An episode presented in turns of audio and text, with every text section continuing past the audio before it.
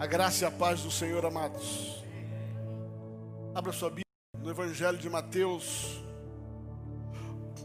Evangelho de Mateus, capítulo de número 7.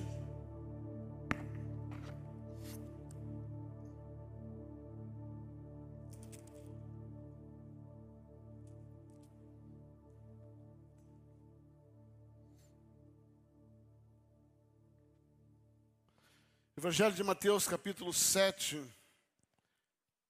Não julgueis, para que não sejais julgados, pois com o critério com que julgardes, sereis julgados, e com a medida com que tiverdes medido, vos medirão também. Porque vês o argueiro no olho do teu irmão, porém não reparas a trave que está no teu próprio? Ou como dirás ao teu irmão, Deixa-me tirar o argueiro do teu olho quando tens a trave no teu? Hipócrita. Tira primeiro a trave do teu olho, então claramente, então verás claramente, para tirar o argueiro do olho do teu irmão. Não deis aos cães o que é santo, nem lancei antes os porcos, as vossas pérolas, para que não pisem com os pés e voltando-se vos dilacerem. Pedi, dar-se-vos-á achai e batei, abri, se, achai, é, buscai, pedi, dar-se-vos, buscai e achareis, batei e abri-se-vos-á. Pois todo aquele que pede, recebe, o que busca, encontra, e a quem bate, abrir-se-á. Ou quanto dentre vós é homem que porventura o filho lhe pedir o pão, lhe dará pedra? Ou se lhe pedir um peixe, lhe dará uma cobra? Ora, servos, se sois maus, podeis dar boas dádivas aos vossos filhos, quanto mais vosso Pai, que está no céu, dará boas coisas aos que lhe pedirem? Tudo quanto, pois, quiseres que os homens vos façam, assim fazei-vos também a eles, porque esta é a lei dos profetas. Pai, obrigado pela tua palavra. Fala conosco nesse tempo. Ajuda-nos a entender a tua palavra para que possamos, discernindo a tua palavra, poder aplicá-la na nossa vida de maneira que sejamos aprovados. Pai, que a tua palavra hoje ela possa mais uma vez trazer, ó Deus, alimento, trazer explicação, trazer entendimento, trazer alinhamento, mas também trazer respostas em nome de Jesus. Amém. Amém, queridos. Há uns anos atrás, eu quando fazia um curso é, como o SEV, muito semelhante ao SEV, um dos professores, por nome de Thomas Dawson, ele contou uma ilustração de uma experiência que ele teve, e dentro dessa experiência me marcou bastante. Ele era um americano, e ele então foi convocado e serviu na guerra do Vietnã passou ali pelo menos uma excursão, ele foi enviado para ali. E quando, nesse tempo, ele estava em, em, em trabalho, ele estava em missão no Vietnã, eles chegaram ali e durante muitos dias, muitos dias, eles não tiveram nenhum tipo de atividade. E essas e outras experiências que ele passou foram muito ricas. Ele acabou tendo uma experiência nesse, nesse episódio em que ele estava andando e de repente, depois de muitos dias, rapidamente ouviu, ouviu-se uma explosão, um tiro, e esse tiro passou muito próximo do seu ouvido, acabou atingindo a cabeça daquele que estava atrás dele. E ele conta essa experiência que naquele momento todos estavam relaxados, todos estavam descansando, eles disseram que eles estavam na guerra. Querido, nós vivemos, e eu creio que um dos objetivos do Sermão da Montanha é nos alertar quanto a esta questão de que nós estamos vivendo um tempo de guerra. Nós estamos vivendo um tempo onde não dá para você relaxar, onde não dá para você descuidar, onde não dá para você ter uma vida fácil, onde não dá para você andar pelo caminho fácil, aonde você andar por um caminho desatento.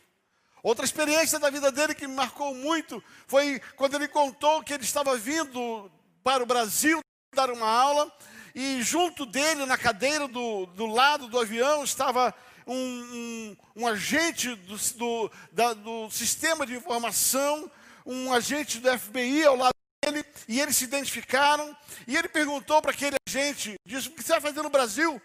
Ele disse olha, está havendo um grande derramar de dólar falso no país, Existem muitas, existem muitas pessoas que estão tentando reproduzir o dólar, e nós estamos lá para treinar a polícia do Brasil a identificar, a poder separar o dólar falso do dólar verdadeiro. E ele então, curiosamente, perguntou, falou assim, existem muitas imitações diferentes de dólar? Ele falou, por dia existe uma infinidade. E ele fez a segunda pergunta, se tem tantas imitações, tantas falsificações do dólar, tanto dólar falso, como é que você conhece todos os dólares falsos? E ele respondeu, aquele agente americano, disse o seguinte: é que nós não, nos, nós não nos especializamos no falso, nós conhecemos o verdadeiro. E quanto mais você conhece o verdadeiro, é fácil identificar o falso.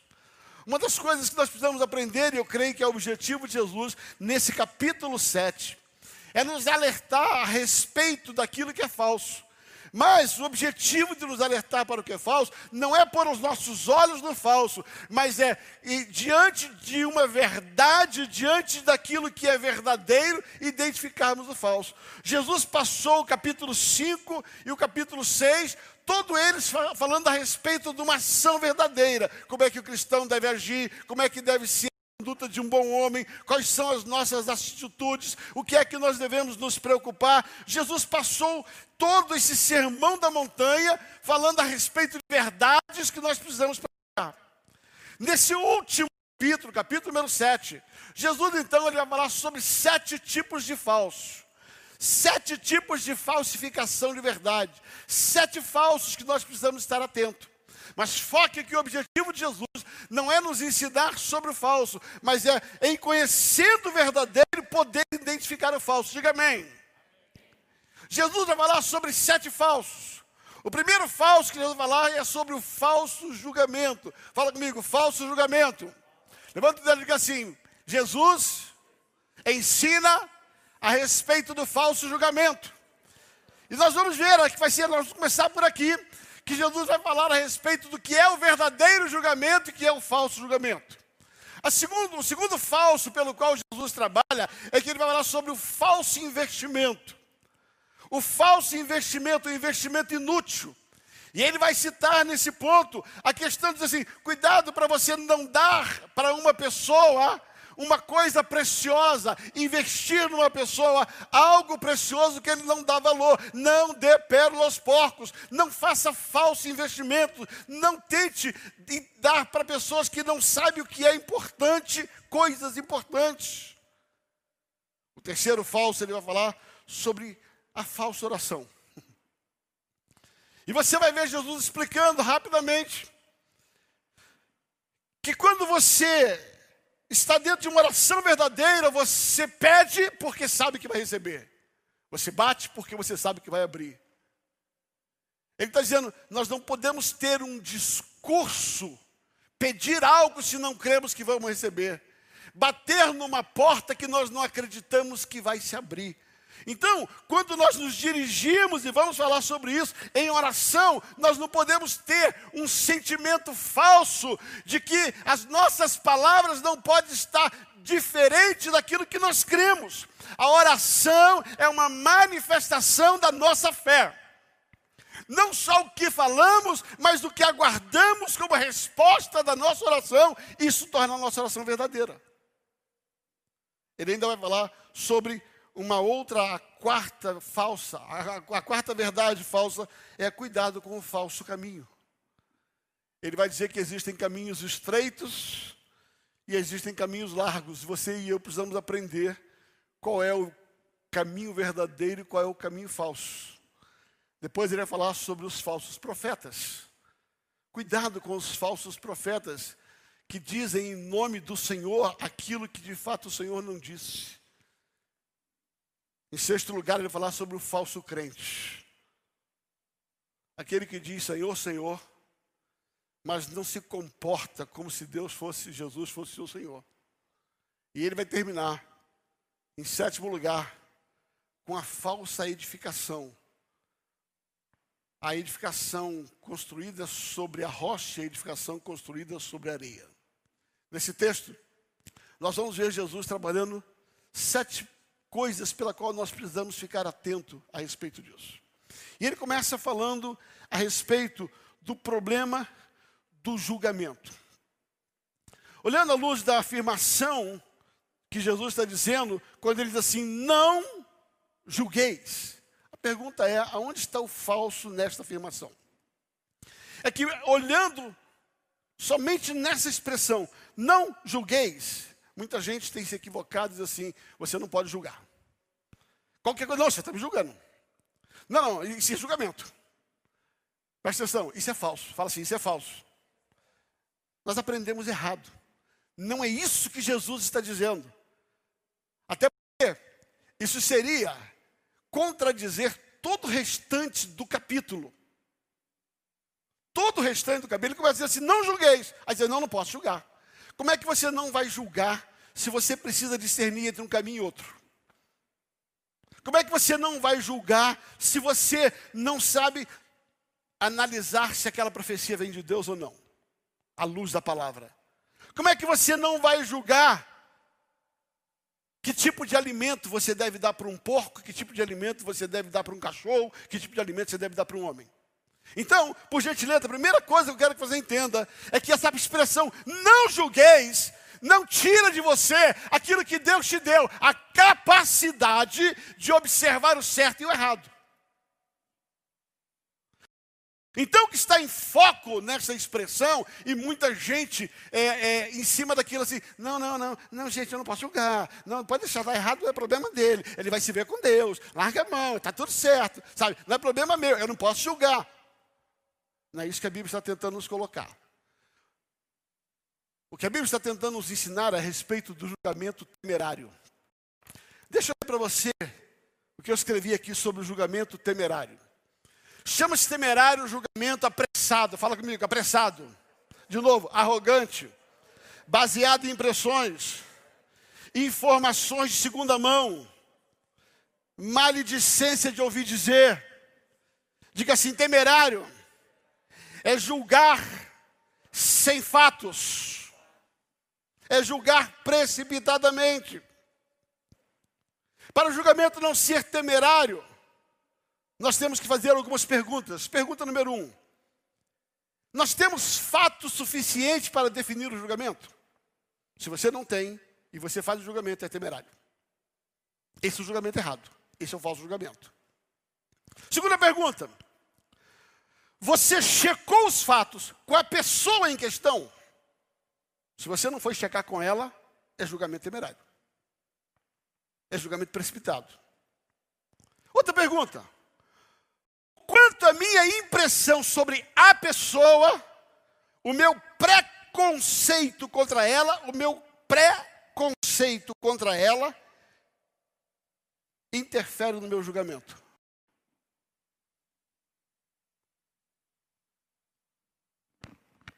Jesus está tentando nos ensinar é que nós não estamos proibidos de, à luz da palavra e do próprio espírito de discernimento que Ele nos deu, observarmos coisas que estão fora do padrão da palavra de Deus, estão fora dos padrões da sociedade, da ética, estão fora dos padrões daquilo que qualquer pessoa natural, ser humano que pensa, observa. O não julgueis, ele não está lhe proibindo de, à luz da palavra, ter uma definição de certo ou errado. Porque para isso Deus nos deu um discernimento e um espírito. Mas eu posso confiar só nisso? Não. Por isso nós precisamos fazer estas perguntas. Se eu tenho uma impressão, eu preciso fazer com que essa impressão seja checada. Quando Jesus fala sobre o julgamento temerário, ele, em outras palavras, está dizendo assim: cuidado com a motivação, cuidado com a sua motivação, porque a sua motivação precisa ser trazida à tona e precisa ser examinado antes de julgar. Por que, que você julgou aquele fato? É muito comum. Deixa eu lhe pegar um cenário bem comum, você vai entender o que eu vou dizer. Eu uso muito essa, essa, essa, essa ilustração e esse, esse ensino quando estou pastoreando, estou junto com um grupo nosso de pastores ou equipe de treinamento. Se eu tenho uma impressão do eu não gosto do Luiz, sabe, eu olho para o Luiz, tem alguma coisa do Luiz que não bate em mim. E de repente eu penso assim no Luiz e assim, é, tem alguma coisa errada com o Luiz. E aí um dia o Roberto chega para mim e fala assim, rapaz, sabe, eu acho que o Luiz, ele é isso, isso, isso. Eu digo, rapaz, não é que eu penso assim também? O que, que é isso? Julgamento temerário. Você quer ver quando se agrava? Quando eu chego então para o pastorado e digo assim, rapaz, você percebeu? O Luiz fez aquilo, o Roberto viu o que ele fez, e agora o que, que você vai fazer em relação a isso? Você vai percebendo que quando você não está alicerçado em cima de verdades, simplesmente de achismo, sabe, é muito fácil você julgar uma pessoa quando aquela pessoa já tem para você uma certa inquietação, você já não gosta, você não tem aquele feeling. Meu feeling diz que não é bom. Sabe? Eu olhei para fulano, já não gostei. Você começou um julgamento temerário. Vai desprezar o seu sentimento? Não, mas cuidado para isso não ficar tão fortalecido dentro de você que a qualquer coisa que alguém diga, sendo verdade ou não, estabelece em você um julgamento. Jesus está falando sobre esse tipo de julgamento. Agora, como é que eu posso evitar esse julgamento? Quando eu julgo a mim mesmo. e como é que eu julgo a mim mesmo? Por que eu estou pensando isso do Roberto? Qual a razão pela qual esse sentimento tem encontrado espaço dentro de mim? Porque quando você olha o texto, nós vamos ver que realmente Jesus está falando não para nós julgarmos o irmão, mas para nós julgarmos a nós mesmos quando olharmos alguma coisa a respeito do irmão. Eu vou repetir. O que Jesus está colocando assim, não julgues. Ele está dizendo assim, cuidado, porque quem estabelece o critério pelo qual quer ser julgado é você quando julga. Quando nós olhamos o problema que está aqui no texto, nós não podemos ser covardes em nome do não julgar. Porque ao mesmo tempo, quando nós observamos alguma coisa errada na vida de alguém, e se porventura nós tivermos fatos suficientemente comprovados de que aquela pessoa cometeu isso, o que Jesus está dizendo é: ajude ele, não fale dele, fale para ele. O que ele está dizendo é: cuidado, se você depois de ter uma impressão, depois de perceber uma, alguma coisa que você não gostou na vida de alguém, e você buscou as comprovações necessárias, fez todas as checagens possível e descobriu que era exatamente o que você pensava, isso não te dá o direito de julgar. Isso não dirá o direito a você de traçar uma sentença. Porque o que Jesus está dizendo é: não é você o justo juiz habilitado a traçar a sentença sobre o erro de alguém. Se você enxergou e tem comprovação a respeito do erro de alguém, isso foi mostrado para você ajudá-lo e não para você condená-lo. Eu vou repetir. Se depois de todas essas verificações, você chegar à conclusão que era exatamente o que eu pensava do Mário. Foi isso, foi isso, foi isso. Eu já pensei, eu já chequei. Agora o que, que eu vou fazer? Eu tenho que ir ao Mário. Porque Deus me mostrou isso com a finalidade não de traçar um juízo, não de traçar uma sentença, nem de condená-lo, nem dizer você não tem mais saída, mas Deus me jogou isso para que eu pudesse ser luz, para que eu pudesse ser bênção, para que eu pudesse apoio a respeito disso. Quando ele diz não julgai, ele está dizendo assim: cuidado para não condenar, cuidado para não traçar uma sentença.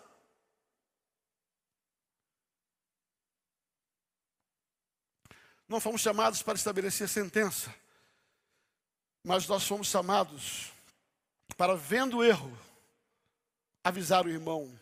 Há um texto na palavra de Deus, no livro de Ezequiel, capítulo de número 3. Ezequiel, capítulo 3.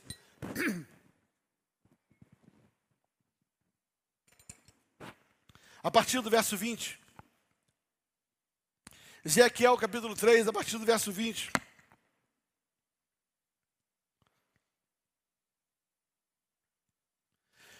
Semelhantemente, também quando o justo se desviar da sua justiça e fizer maldade,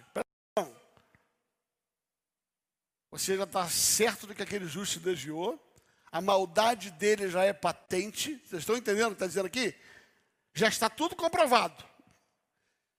Também quando o justo, ele fala do ímpio, agora ele vai falar do justo. Também quando o justo desviar da sua justiça e fizer maldade, e eu puser diante dele um tropeço, ele morrerá, visto que não. O que está escrito lá? O avisaste. Presta atenção.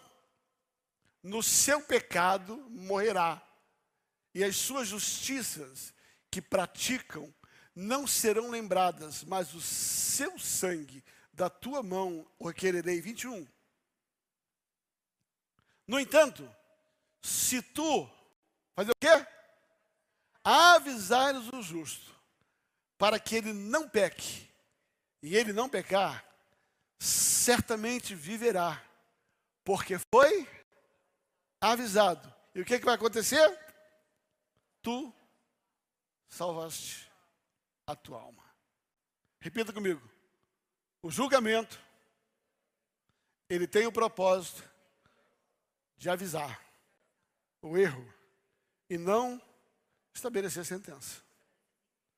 Duas coisas importantes sobre isso para a gente passar por um ponto, algumas coisas a mais. Eu não estou proibido de checar fatos e identificá-los certo ou errado. Só que antes disso, eu preciso Primeiro, analisar a mim mesmo, com que motivação e por que, que eu estou tão preocupado com aquele assunto. Se o meu objetivo é simplesmente jogar mais o último pá de terra em cima do defunto, ou é se ajudá-lo a levantar do seu erro. Segundo, eu tenho certeza de que aquilo é um erro. Fiz todas as checagens necessárias. A partir do instante que isso esteja estabelecido, nós vamos entrar numa esfera muito preciosa, que é a razão pela qual eu vou estabelecer o julgamento. É porque eu amo meu irmão. E porque eu quero o bem dele. E porque eu quero desviá-lo do mau caminho. Agora, por favor. Se o seu julgamento ou o que você fala do seu irmão não ajuda ele a mudar, você fez um falso julgamento.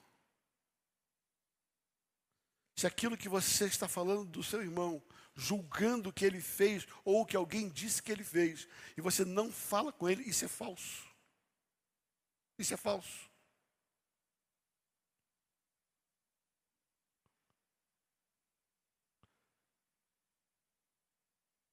O grande objetivo de Jesus é dizer assim: cuidado, porque diante de uma informação, você pode tomar uma decisão verdadeira ou uma decisão falsa. A decisão falsa é quando ela é temerária, quando ela não é fundamentada, é quando ela é baseada em amor. A decisão verdadeira é quando você checa, é quando você ama e é quando você procura, porque você acredita que é possível mudar. Se você não acredita na mudança de uma pessoa, cala a boca e ore por ela, mas não fale dela. Eu vou repetir. Se você não acredita que uma pessoa é capaz de mudar, fica calado.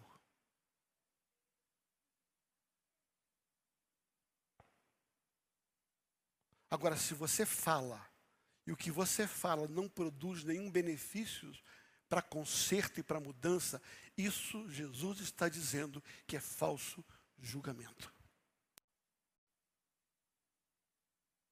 Jesus, ele termina o sermão da montanha de maneira apoteótica, como se colocasse assim, conclusão da mensagem. ele está dizendo assim, sabe, você vai ser bom se você fizer isso, vai ser bem-aventurado se você fizer isso. Você precisa servir nessas qualidades. Você precisa fugir disso, fugir daquilo. Mas depois de você olhar tudo isso, aprender a orar, aprender a jejuar, depois que você aprende a servir, depois você aprende tudo, ele vai dizer assim: agora que você já sabe tudo o que fazer, cuidado para o que não fazer. Ou o que fazer em cima daquilo que se posiciona de maneira negativa. O que Jesus ensina sobre julgar? Não julgueis para não ser julgado. Por quem? Por Deus ou pelos homens? Ele diz assim: cuidado, porque você julga homens, mas Deus julga você.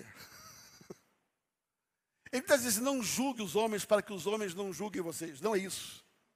Ele está dizendo assim: não julgue os homens para que você não seja julgado por Deus. Ai, ai, essa pegou na canela. Eu vou repetir. Não julgue o seu próximo, porque não é o próximo que vai julgar você. É Deus quem vai julgar você. Nós estabelecemos a medida que queremos ser medidos por Deus. Lucas capítulo 6, versículo 36 a 38, ele vai dizer assim: Sede, pois, misericordiosos, como também vosso Pai é misericordioso. 37. Não julgueis e não sereis julgados, não condeneis e não serei condenado, perdoai e sereis perdoados. Está falando de quem? Daquilo que você faz na terra, você recebe no céu. E ele continua: dai, ser-vos-á dado, em boa medida, recalcada, sacudida, transbordante, generosamente vos darão, porque com a medida em que tiverdes medido, a medida que tiveres medido, a medida que medires a pessoa, Deus vai te medir. Você não está sendo medido pelo homem. Você está sendo medido por Deus. Eu estou sendo medido por Deus. É Deus comprando o barulho do homem.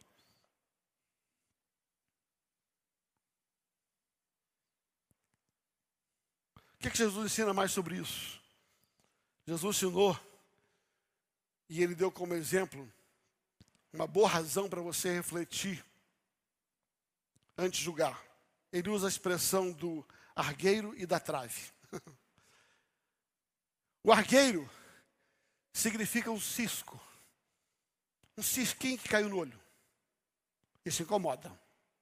A trave, a palavra no original, significa viga de sustentação. Isso aqui, ó, coluna, aquilo ali, ó. Aquilo ali é uma viga de sustentação. É uma, aquilo ali, ó, é uma coluna ligado para poder fazer uma sustentação a respeito disso. A viga seria algo ligado a isso aqui, que é sustentado por essa coluna, é o que sustenta algo. Ele está dizendo assim, sabe, existem duas coisas que ele usou. Ele diz assim: cuidado, porque muitas vezes você está enxergando algo que é incômodo na vida daquela pessoa, mas por trás da sua tem coisas que estão tá te destruindo. Por trás da sua tem coisas que não estão tá te sustentando e sustentando a sua fé. Primeira coisa é tomar cuidado, porque aquilo que você está enxergando no outro e que está te incomodando é muito menor do que aquilo que você está carregando. Ele diz assim, antes de você tentar tirar, sabe o cisco do olho do outro? É, é assim, vem cá, só um minutinho, rapidinho.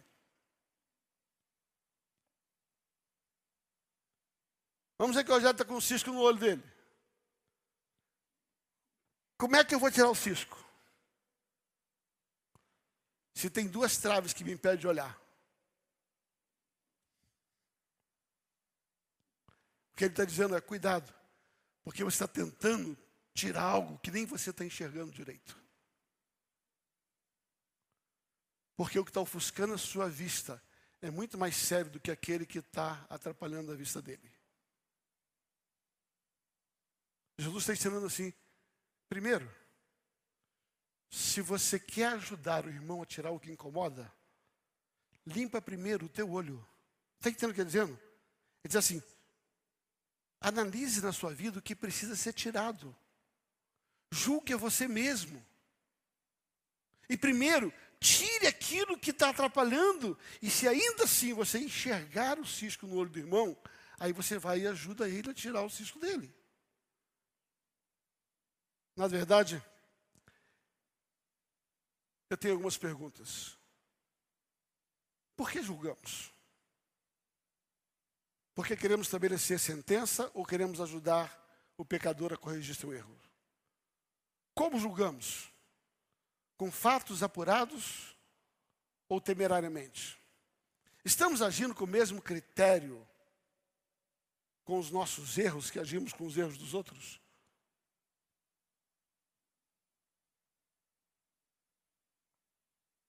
Se você não faz, a Bíblia diz que Jesus assim, você é hipócrita. Tem uma medida para lidar com o seu erro e outra medida para lidar com o erro do outro. Eu quero encerrar esse primeiro falso, chamado falso julgamento, com um texto muito conhecido. 1 Coríntios capítulo 11. Não precisa abrir, você sabe de qual é salteado. Todo primeiro domingo. A Bíblia diz que Paulo nos ensina diante da santa ceia do Senhor. Fala comigo, examine-se, examine-se, pois o homem a si mesmo. E depois? Examine-se, pois, o homem a si mesmo.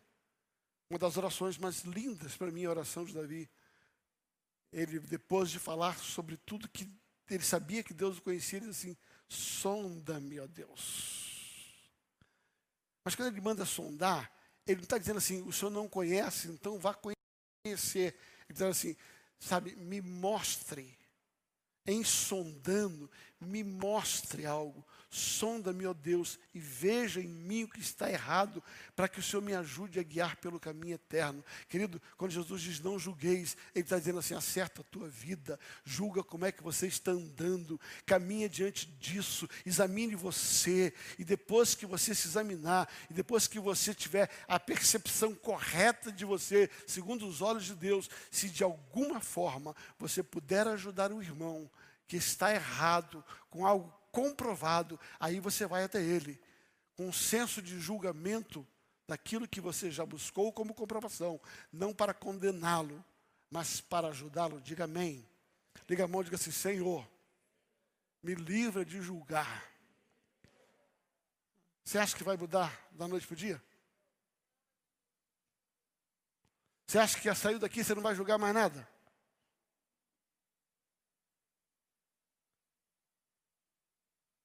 A semana eu detive a maior parte do meu tempo em cima desse texto, desse especificamente.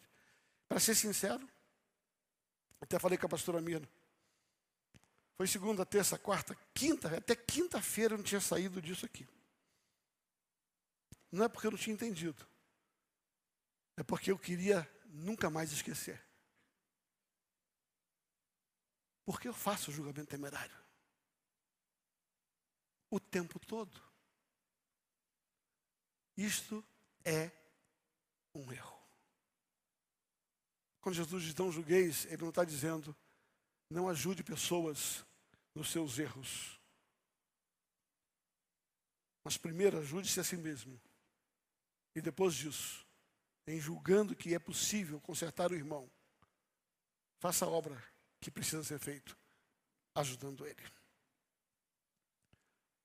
Segundo falso, que ele coloca aqui é chamado o falso investimento. Ele diz assim: cuidado para você não.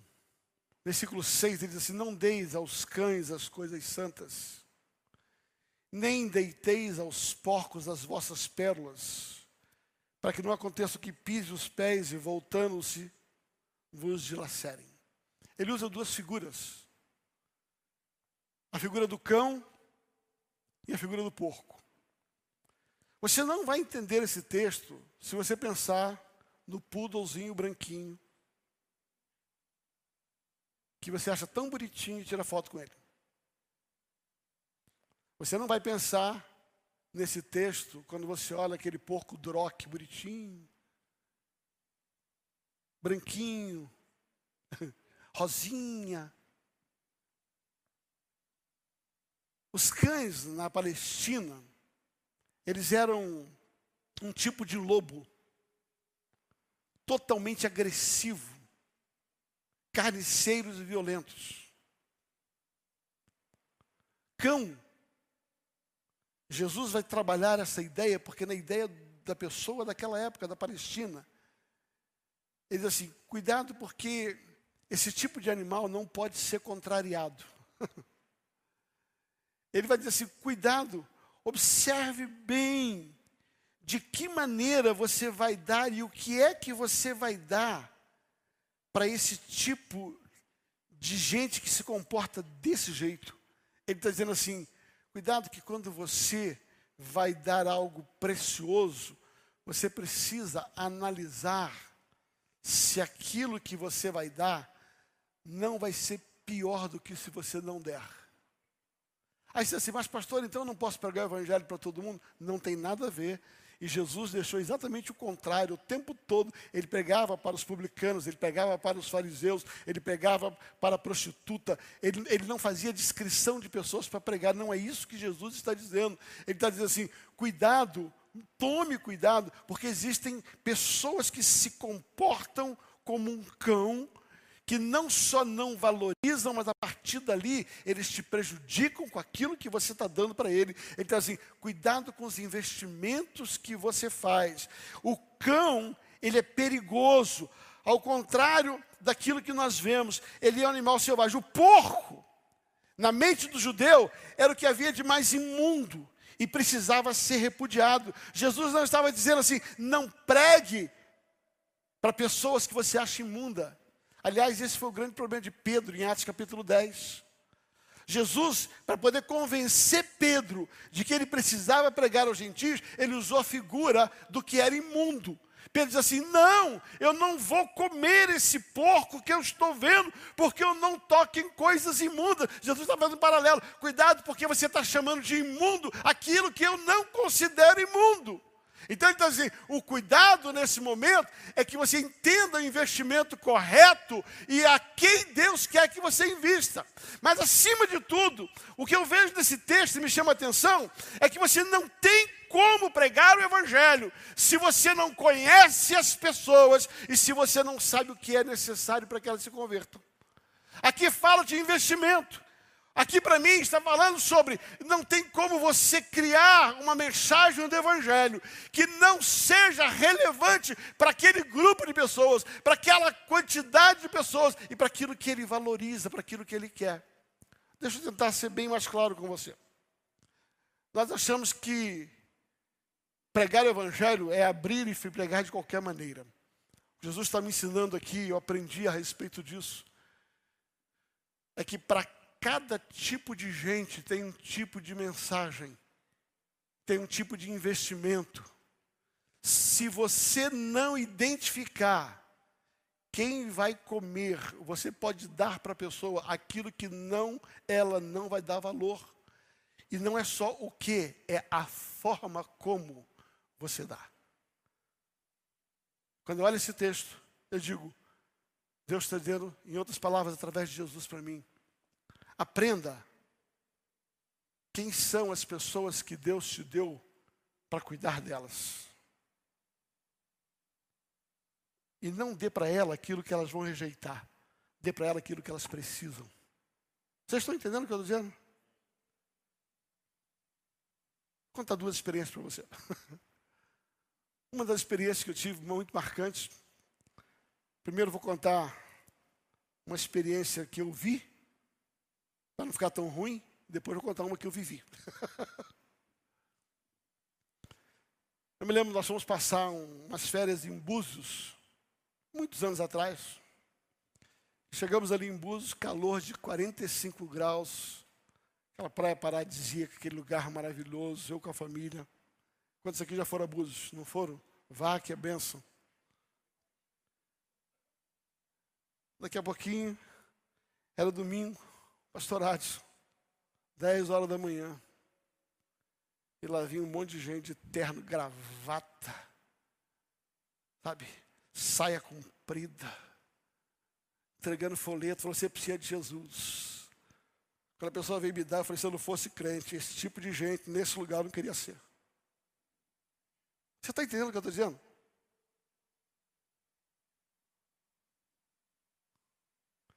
Interessante que na mesma ocasião, mais tarde, nós estávamos, fomos tomar um sorvete, uma coisa, e tinha um grupo de jovens fazendo evangelismo, sentado na praça, sabe?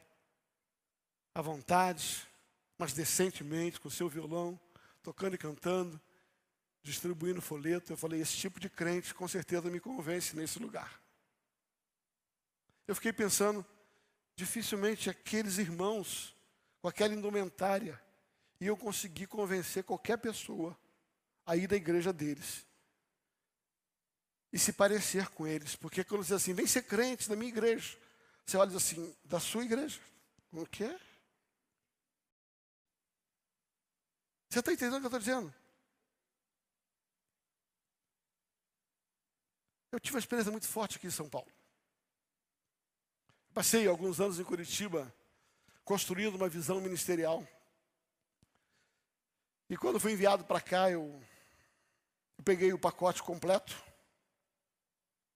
engessei ele e peguei tudo que o curitibano acredita e da forma como o curitibano acredita e tentei botar a goela dentro, dentro da sociedade paulista.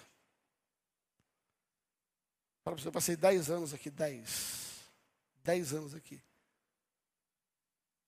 E eu não entendia, porque todo lugar que eu ia, sabe, Deus usava a minha vida, era relevante. Eu chegava em Curitiba, e aqui parecia que eu estava batendo no teto.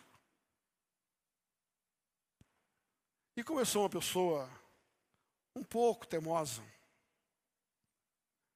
sabe, ainda que algumas dezenas de pessoas, a começar por alguém que eu não vou dizer nem que me corte o pescoço,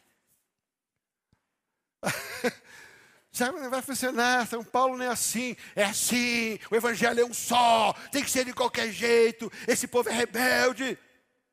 E eu passei dez anos pregando um evangelho bom de uma forma ruim. Dando uma comida num prato que as pessoas não queriam comer. A comida era boa, pastor Adson. A comida era boa, pastor Johnny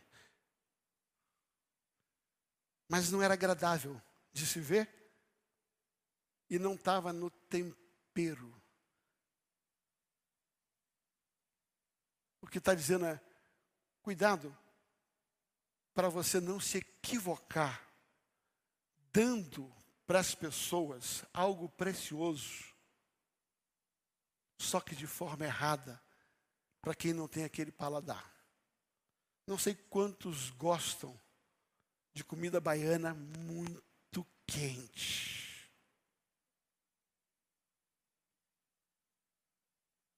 Se alguém te der aquele trem apimentado, na última, pode ser a coisa mais maravilhosa da face da terra, você não vai comer.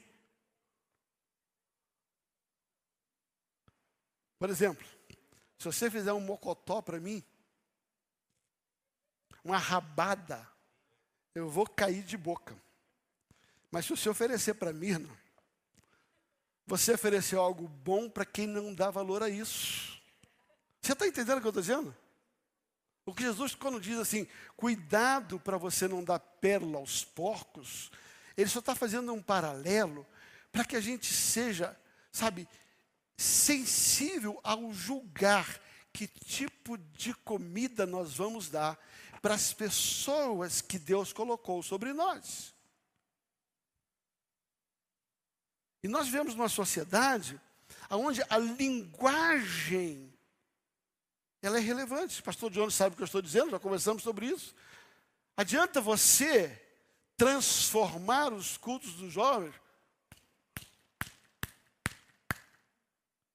Botar o jovem a entrar de terno e gravata na igreja? Por que não?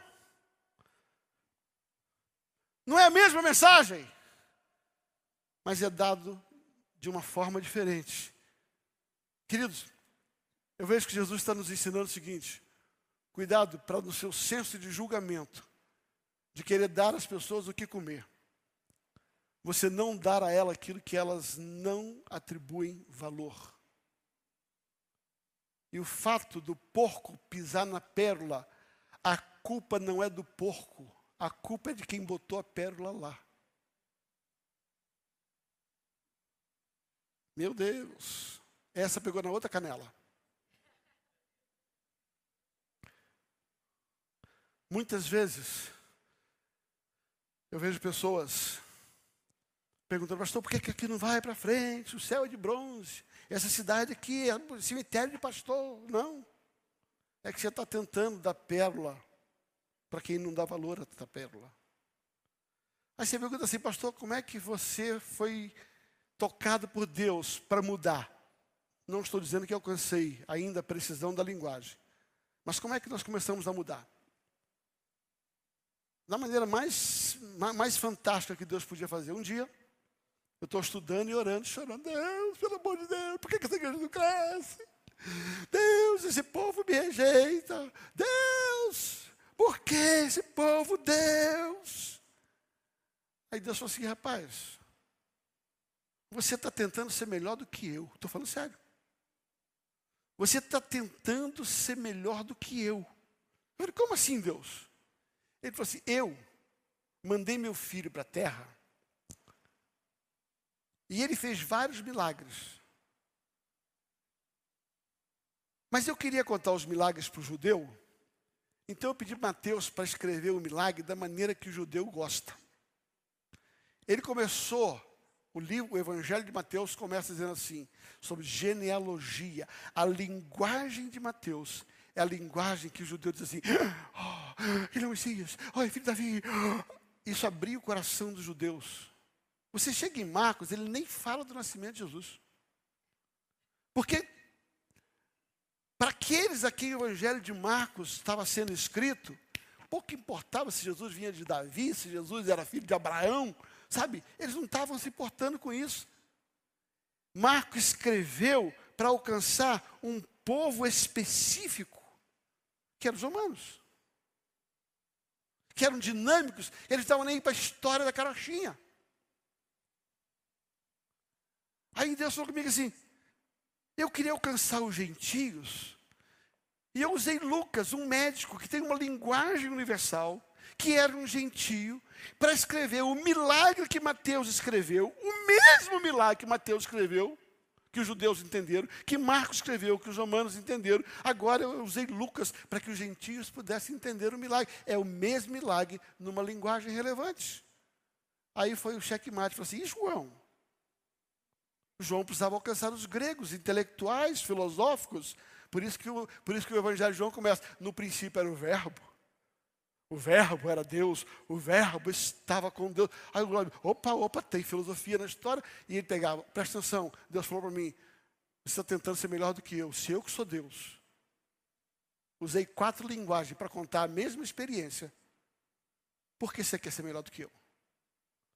E quando eu estava ainda dando facada em mim mesmo, eu vou bater lá em Paulo, em 1 Coríntios 9. Eu me faço dos gregos para os gregos, judeus para os judeus.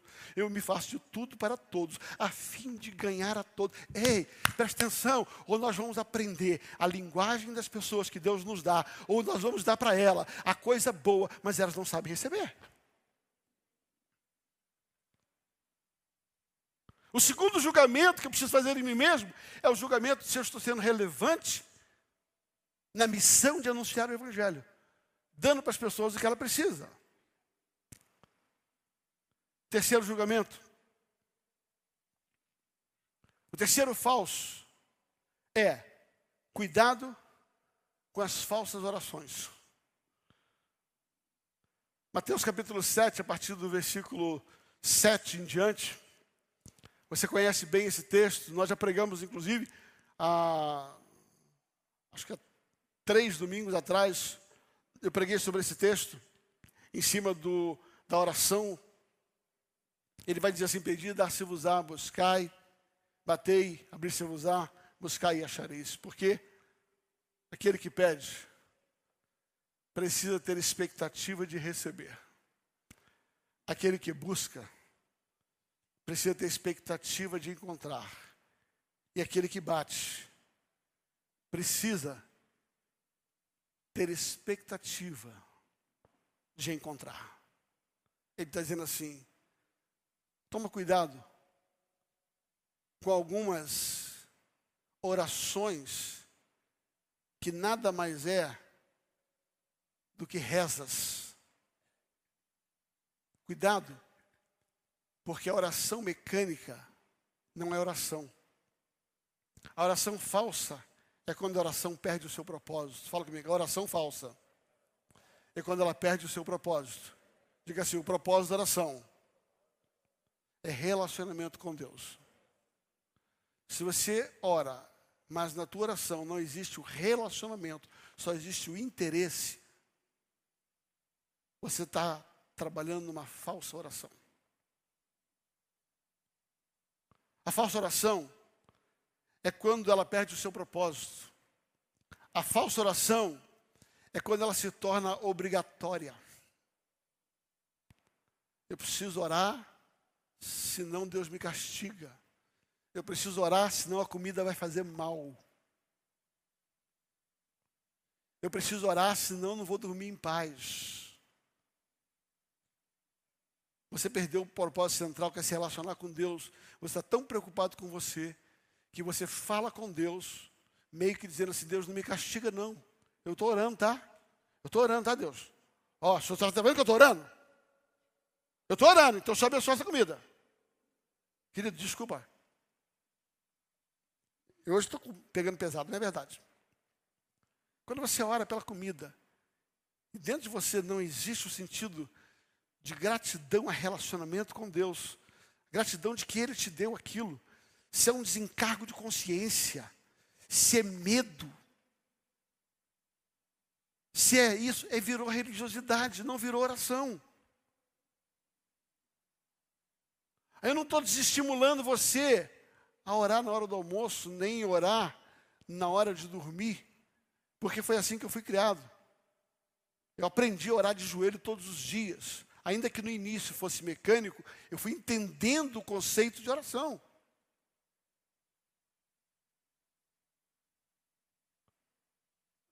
Mas quando você é criança, é aceitável.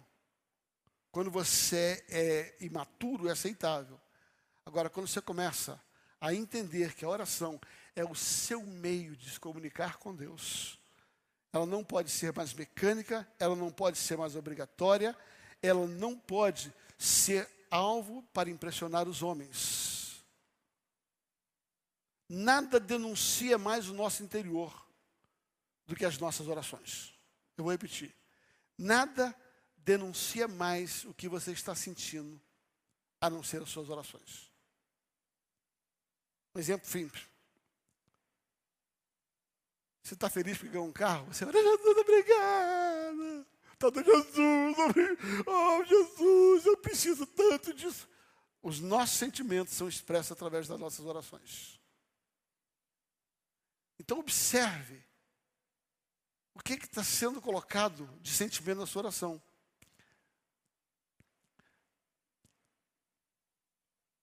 Três verdades sobre o texto. A primeira verdade é que Jesus dá uma ordem de orar. A segunda verdade é que há uma promessa para quem ora. E a terceira verdade é você entender a generosidade de quem atende oração. Nesse texto você vai descobrir que existe uma ordem, existe uma promessa e existe uma recompensa. Diga-me, a oração é uma ordem, traz uma promessa e libera a generosidade de Deus. Neste estilo, Jesus está fazendo algumas perguntas. E eu quero fazer essas perguntas para mim e para você, para checar se as nossas orações são verdadeiras, genuínas e não simplesmente automáticas. Pergunta número um: o quanto eu e você estamos dispostos a perseverar naquilo que pedimos a Deus? O quanto eu e você estamos dispostos a esperar e a crer e a perseverar? Se nós estamos pedindo, mas não temos disposição de perseverar, há um problema na nossa oração. Segunda pergunta: quanto eu e você acreditamos que Deus sabe o que é melhor para mim, ainda que não seja aquilo que eu pedi? Terceira pergunta: o quanto eu confio que Deus é bom e Ele vai me responder? Quarta pergunta: quantas nossas orações nos quebranta a fazer pelos outros aquilo que gostaria que fizesse por nós? O texto vai falar exatamente a respeito disso. Eu quero terminar hoje, e nós vamos fazer essa primeira parte, sobre o quarto falso desse texto. Nós falamos, primeiro, primeiro falso, falso julgamento. Segundo falso, falso investimento, investimento errado. Terceiro, a falsa oração. E eu quero terminar agora com o quarto falso. E na semana que vem nós encerramos esta mensagem do Sermão do Monte, falando sobre os três últimos falsos. E vamos encerrar então esse tempo, as 20 mensagens sobre isso. Essa é a 19 mensagem. O quarto falso é: cuidado com o falso caminho. Olha para o seu irmão e diga assim: cuidado com o falso caminho. Vai lá comigo em Mateus capítulo 6, versículo 13 a 14. Mateus 6, 7, aliás, Mateus 7, 13 a 14. Mateus 7, 13 a 14. Entrai pela porta estreita, larga é a porta e espaçoso o caminho que conduz à perdição, e são muitos os que entram por ela. Versículo 14.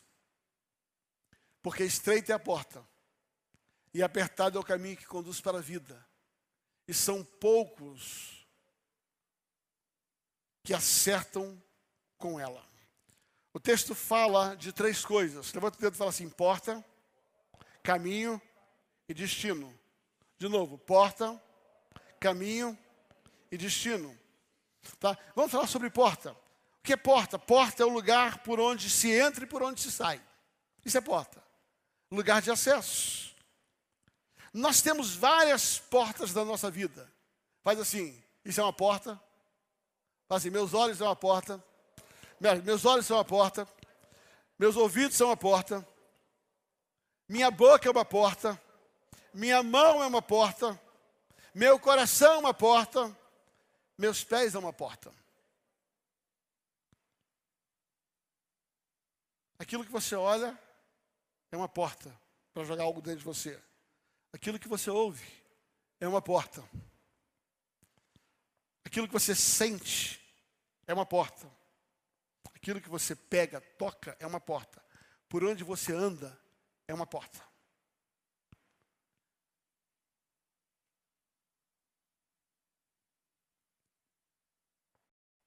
A Bíblia menciona duas portas. A primeira porta que a Bíblia menciona é a porta do céu. Apocalipse capítulo 3, versículo 20 e 21 vai dizer assim: Eis que estou à porta e eu bato. Se alguém ouvir a minha voz e abrir a porta, entrarei em sua casa e com ele serei e ele comigo. Ao que vencer, lhe concederei que se assente comigo ao trono, assim como eu venci, assim me assentei com o Pai. Ele está falando sobre a porta do céu, diga assim, a porta do céu, Jesus. Mas a Bíblia também fala sobre uma segunda porta. A segunda porta é em Mateus capítulo 16, versículo 19. Mateus capítulo 16, versículo, versículo 18. Também vos digo que és Pedro, e sobre esta pedra edificarei a minha igreja, e as portas do inferno, diga assim: o inferno também tem uma porta. A Bíblia fala sobre duas portas. Jesus diz assim: Eu sou a porta das ovelhas.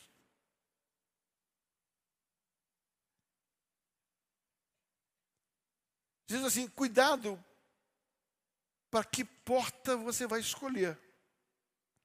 Deixa eu fazer algo aqui. Quando você nasce, o nascimento já é uma porta. Bíblia diz que nós nascemos em pecado. Então nós já nascemos na porta do inferno. Nós não entramos no inferno. Mas nós estamos na porta e se não tivermos uma experiência e fizermos uma opção, o nosso caminho será pela porta de entrada do nascimento natural. A Bíblia diz que ele nos resgatou do império das trevas. A Bíblia diz, em pecado me concebeu a minha mãe. Eu já nasci destinado pela porta do inferno, das trevas. Então eu não preciso fazer força para ir para o inferno. Quer ir para o inferno é fácil. É só deixar a vida levar. Deixa a vida levar. Tranquilo. Nós já nascemos destinados a isso. Mas a Bíblia fala que nós podemos optar por largar esta porta e entrar em outra porta. Jesus disse para Nicodemos: Nicodemos, se você nascer de novo,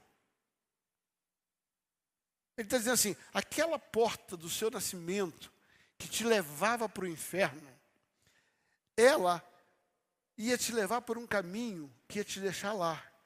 Mas se você nascer de novo, eu falo, como é que eu vou nascer de novo? Falo, não é nascer do físico, mas é nascer do espírito.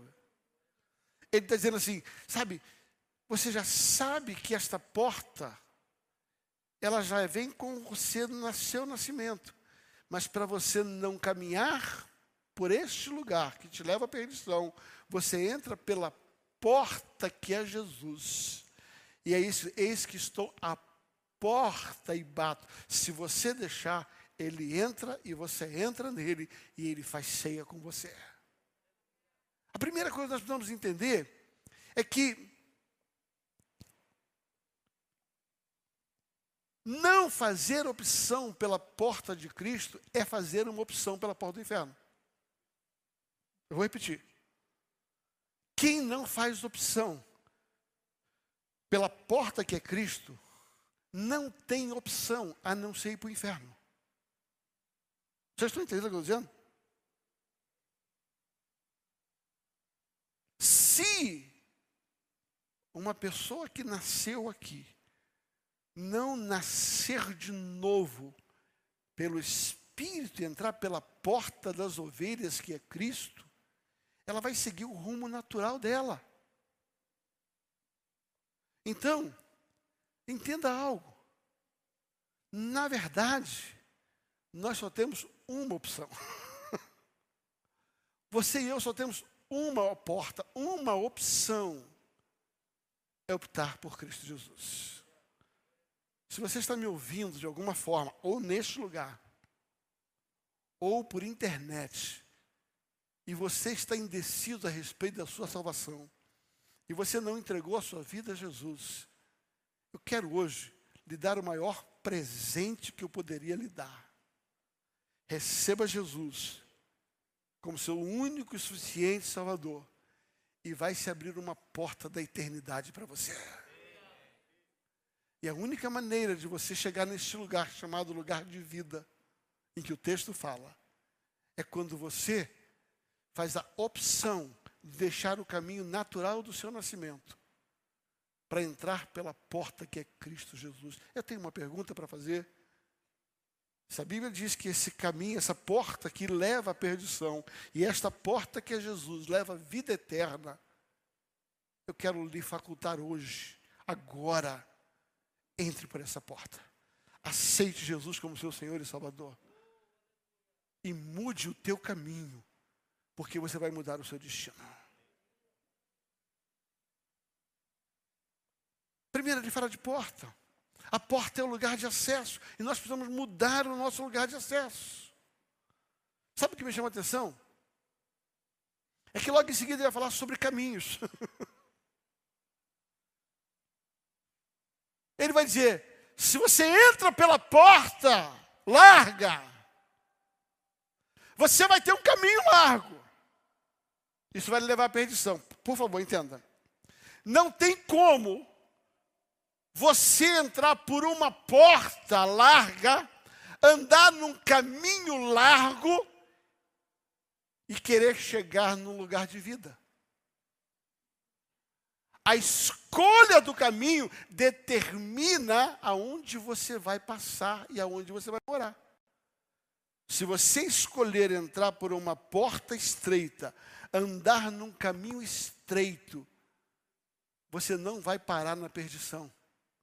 E a minha oração é que a gente aprenda a entrar nesse lugar chamado caminho estreito.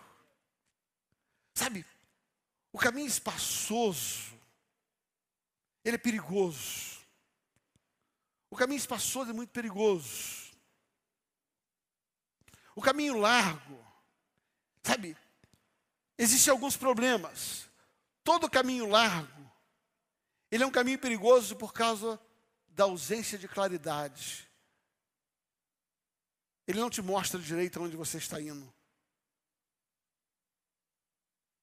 Você já tentou andar num caminho escuro?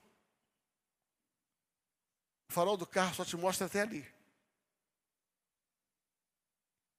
Mas quando você entra no caminho estreito, ele é um caminho aonde a luz entrou.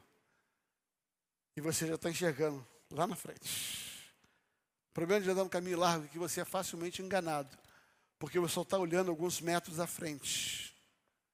A facilidade que aquilo está te produzindo, o prazer que aquilo está te produzindo, a alegria que aquilo está te produzindo. O caminho largo é aquele que você está vivendo pelo que você está vendo aqui. O caminho estreito é aquele que você está vivendo por aquilo que você está vendo lá. O caminho largo você deleita-te aqui, muito prazer, e tudo aqui é muito maravilhoso. Mas Jesus está dizendo que essa porta do caminho largo tem um pai chamado Diabo. E ele veio matar, e ele veio roubar, e ele veio destruir. Mas a porta do caminho estreito, ela também tem um pai chamado Jesus. E ele veio para trazer vida, e vida em abundância. Não é fácil andar num caminho estreito. Não é simples andar num caminho estreito.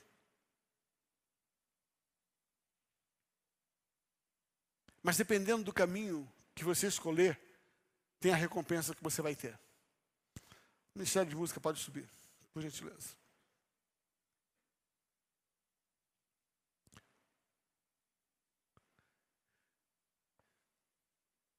O Salmo de número 1. Um, e eu quero encerrar com esse salmo. O Salmo de número 1. Ele vai falar sobre dois caminhos.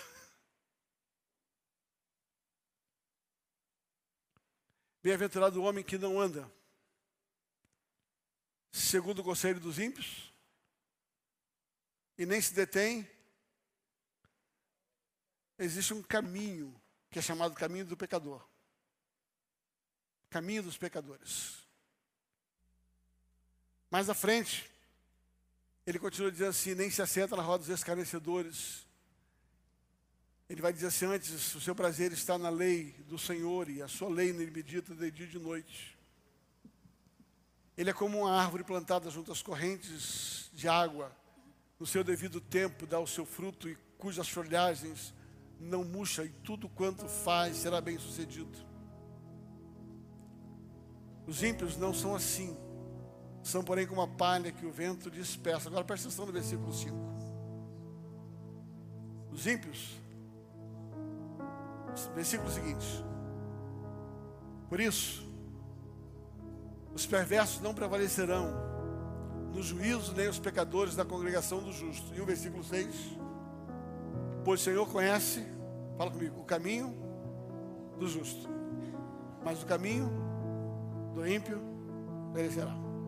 Existe uma porta. E essa porta vai te levar a um caminho. E esse caminho vai te levar a um destino. Eu vou repetir. Cuidado para não escolher o caminho errado. Cuidado para não escolher o caminho errado. Pastor, e se eu entrei pela porta errada? E se eu estou no caminho errado, o que, que eu faço? Eu tenho duas coisas para te dizer. Você pode se deleitar com esse caminho que você está vivendo hoje e esperar lá na frente a consequência dele. Ou você pode se arrepender e aproveitar que esse caminho é largo e dá para você fazer um bom retorno. Porque eu gosto do caminho estreito, é que é mais difícil retornar. Mas o caminho largo você consegue voltar com muita facilidade. 1 João capítulo 1 diz assim: Filhinho, não erreis. Mas se vocês errarem, vocês têm um advogado Cristo Jesus. Se o teu caminho está indo para o lugar errado, cuidado com esse caminho falso. Sabe, querido, eu descobri algo. Provérbios 14, 12, ele vai falar algo muito interessante. Dizer, é um homem. O homem faz escolhas dos seus caminhos. Eu coloquei, vê, Provérbios 14, 12. Há caminhos que ao homem parece direito, mas ao cabo dá em caminho de morte. Eu descobri que nem sempre as pessoas elas fazem opção pelo mau caminho porque são ruins. Às vezes nós fazemos escolhas erradas.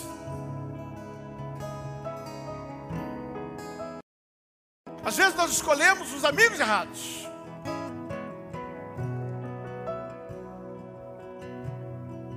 E essa amizade vai te levar para um caminho errado. Às vezes nós escolhemos o namoro errado.